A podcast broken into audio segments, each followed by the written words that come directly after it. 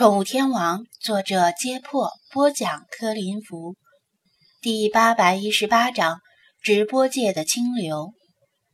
怎么样？都准备好没有？还差什么东西？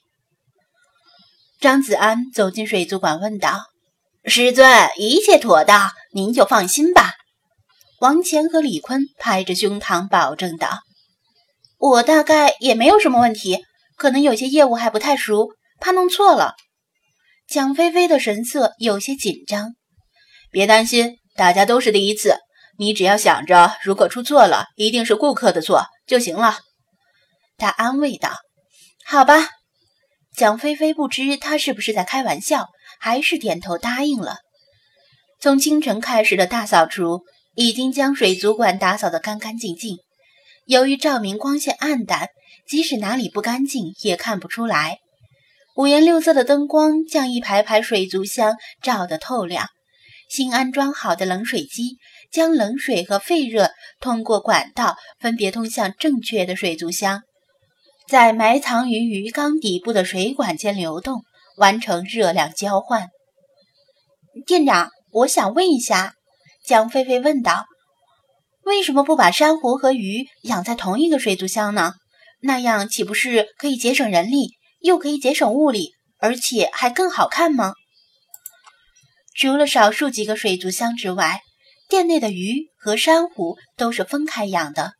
张子安点头：“你说的没错，那样确实省事。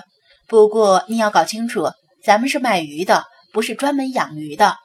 鱼和珊瑚养在一起确实好看，但是当鱼和珊瑚组成一个稳固的生态系统，却突然有人把鱼买走了。”你能说不卖吗？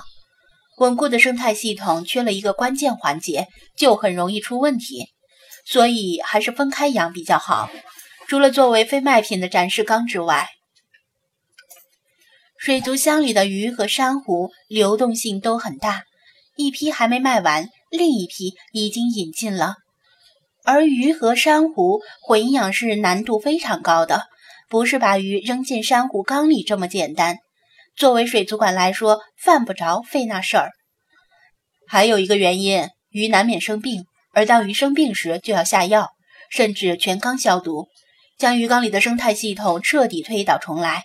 这也就是所谓的翻缸。如果鱼和珊瑚混养，翻缸的代价就太大了。他进一步解释道：“鱼和珊瑚混养确实好看，但那不是做生意的方式。”哦，我明白了。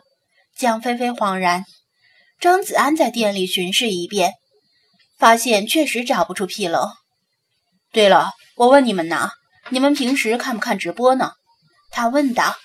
看，王乾和李坤闻言精神一振。我不看直播，没时间也没兴趣。江菲菲摇头。张子安追问道：“那你们看什么直播？游戏直播？”王乾和李坤异口同声地说道：“那么多直播玩游戏的，你们选择看谁的直播？跟主播的颜值有没有关系？”张子安接着问：“呃，这次二人迟疑了一下，没有马上回答。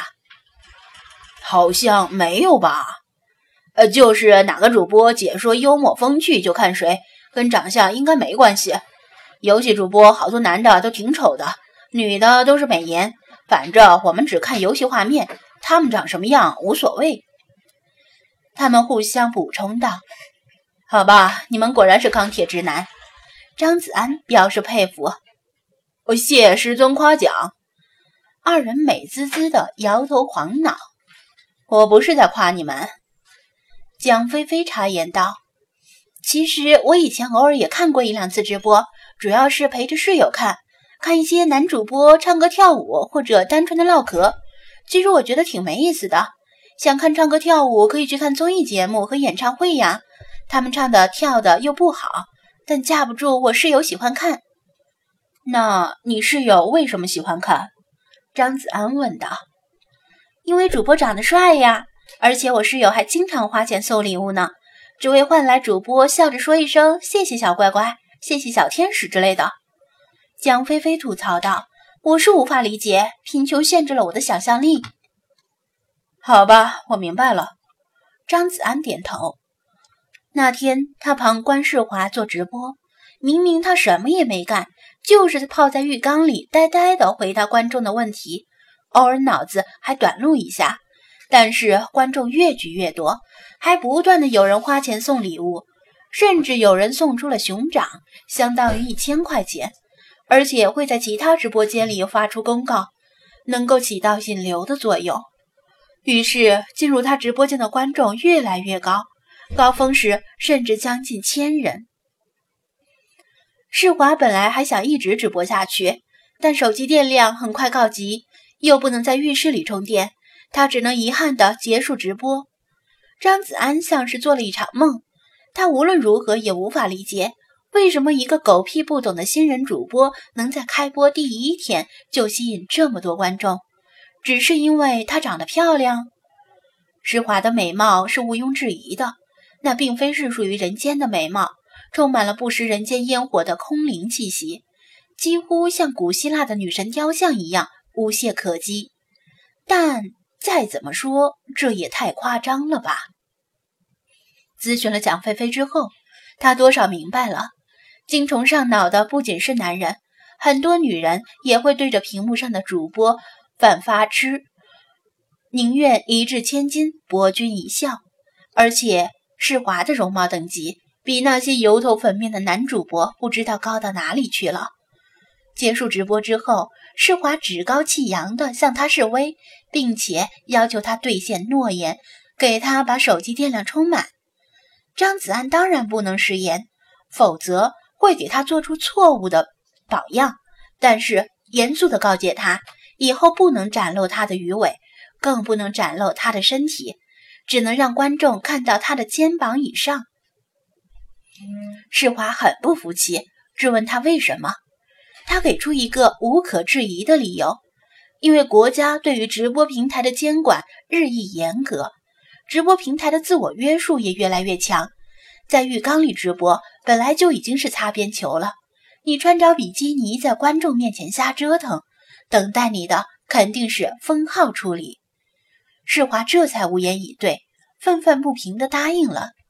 那天之后，美人鱼 coser 的名声在小范围内传开。观众们都认为他是 cos 美人鱼，而且 cos 的惟妙惟肖。制作一条人工鱼尾裹住双腿，其实并不难，比动漫里那些花里胡哨的铠甲或者是武器简单的多。张子安感慨：这样看来，小雪还真是直播界的一股清流啊！